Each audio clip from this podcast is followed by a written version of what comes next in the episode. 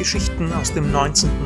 Episode 9 Trautes Heim, Glück allein. Das Interessanteste an der Wiener Hassliebe ist ja, dass einem diese Stadt schlummernd in ihrem ach so brodelnden Becken in den ungewöhnlichsten Situationen zu fehlen scheint. Befinde ich mich beruflich für einen Tag in Linz, Graz oder gar Tirol, ertappe ich mich dabei, wie sehr mir Wien gefehlt hat, sobald ich die Stadtgrenze wieder betrete.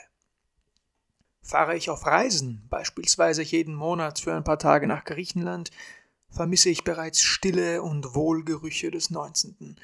Und sitze ich wie just in diesem Augenblick am Strand in Chalkidike, vor türkisfarbenem Wasser, getragen vom Chor der Zikaden, sehnt sich ein kleiner Teil von mir bereits nach der Ausgewogenheit mitteleuropäischen Klimas und der frische Döblinger Hochglanzpolitur.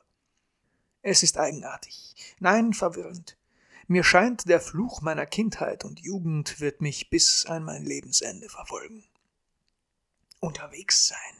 Ja, nicht zu lange in einer Bar verweilen, gibt es doch zehn weitere, deren Trunk und Klientel wir kennenlernen müssen.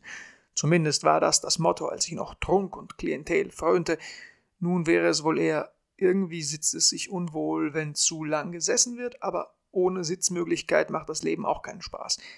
Zu alt zum Leben und zu jung zum Sterben.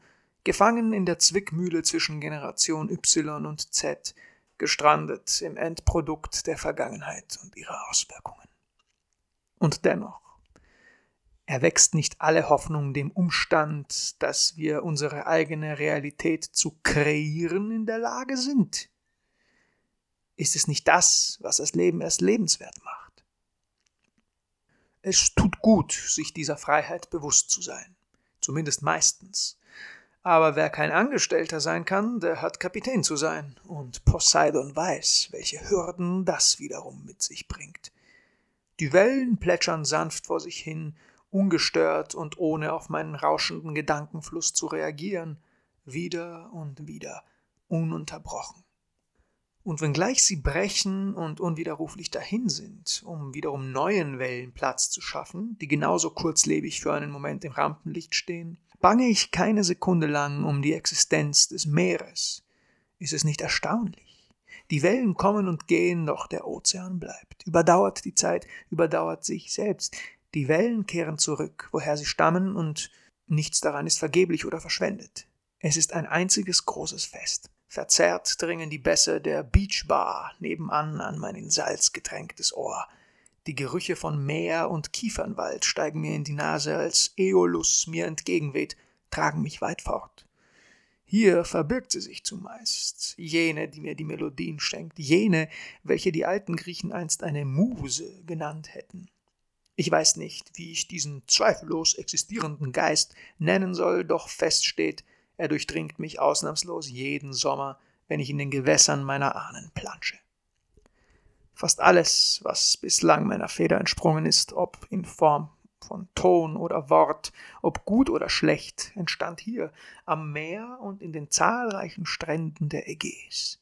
Und doch meine ich, als mittlerweile 31-Jähriger herausgefunden zu haben, dass da noch einige Mechanismen mehr am Werk sind. Wirken die zwei, drei Sommermonate, die ich in der sogenannten Heimat verbringe, wie ein endloser Quell der Inspiration? So fühlt sich der nahende September an wie eine kühlende Plane, die mich erwartet. Die Rückkehr in den 19. ist stets mit Feierlichkeit verbunden. Mit dem Gefühl, Federpenal und Schulrenzen zu besorgen, um sowohl die österreichische als auch die deutsche Leserschaft zu erreichen, mit dem Gefühl, sich irgendwo zu inskribieren, irgendwo neu zu beginnen und mit einer Herrgottsfrische und nicht gekanntem Elan durch Wien zu flanieren und selbiges zu erobern ein Zustand, der meist nur ein paar Wochen anhält, dessen Mysterium sich mir bislang jedoch nicht erschlossen hat. Gäbe es diese Rückkehr nicht, so denke ich, wären auch die heißen Sommermonate nicht derartig inspiriert. Und umgekehrt? Umgekehrt ist das Leben in Wien für jemanden wie mich unvorstellbar, wenn es nicht die versprochenen Monate irgendwo am Meer gibt oder zumindest in einer anderen Welt wie Amerika, Asien oder sonst wo. Es ist ein wirklich eigentümliches Leben, das von mir gelebt werden will. Aber was soll man tun? Man folgt dem Ruf, immerhin geht es ja nur ums Glücklichsein. Geboren in Germanien, aufgewachsen in Flandern und älter geworden im ach so besungenen Wien, dabei stets an dorische Säulen gebunden. Im Herzen Reisender, auf der Suche nach Abenteuer und neuen Horizonten und doch mit dem tiefen Verlangen nach Sesshaftigkeit, einem großen Haus, Frau, Kind und Hund, irgendwo zwischen den Stränden von Chalkidike und den Zauberwäldern des 19. Und jeden Tag wacht man auf der anderen Seite des Kissens auf, und jeder Tag hat seine eigene Bestimmung. Es ist nicht leicht, Kapitän sein zu wollen. Ein Auto fährt an der Promenade entlang und aus dem Inneren erklingen die nervtötend debilen Sommerhits für Vollidioten. Liebend gern würde ich die Polizei rufen und die Störenfriede verhaften lassen. Aber ich fürchte, ich habe keine juridische Grundlage außer der Wut, dass dumme Leute immer so laut sein müssen. Ich atme tief durch, versuche mich an einem zufriedenen Lächeln, denke mir Zen und blicke wieder auf das Meer hinaus. So viele Aspekte von Blau auf einem einzigen Blick. Unwirklich. Heimat, wiederhole ich müde in Gedanken. Rückkehr. Zwei zentrale Begriffe in meinem ersten Roman und, wie ich mir eingestehen muss, ebenso zentral in den darauf folgenden, noch nicht erschienenen.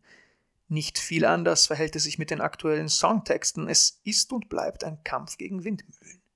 Heimat, überall, wo es magisch ist. Rückkehr, jedes Mal, wenn die Abenteuer zu viel wurden. Wie bei Poseidon und seinen überstrapazierten Seepferdchen soll das unter einen Hut gebracht werden. Es ist ein Leben, das zwangsläufig zu Frust und Problemen führt. Man muss aus verdammt hartem Holz geschnitzt sein, um solch ein Leben ohne Entschuldigungen führen zu können. Und ich fürchte um die Härte meines Holzes. Ein Motorboot durchbricht die Horizontale, lärmend und unnötige Wellen erschaffend, die nach und nach bis an den Strand gelangen und vor mir brechen.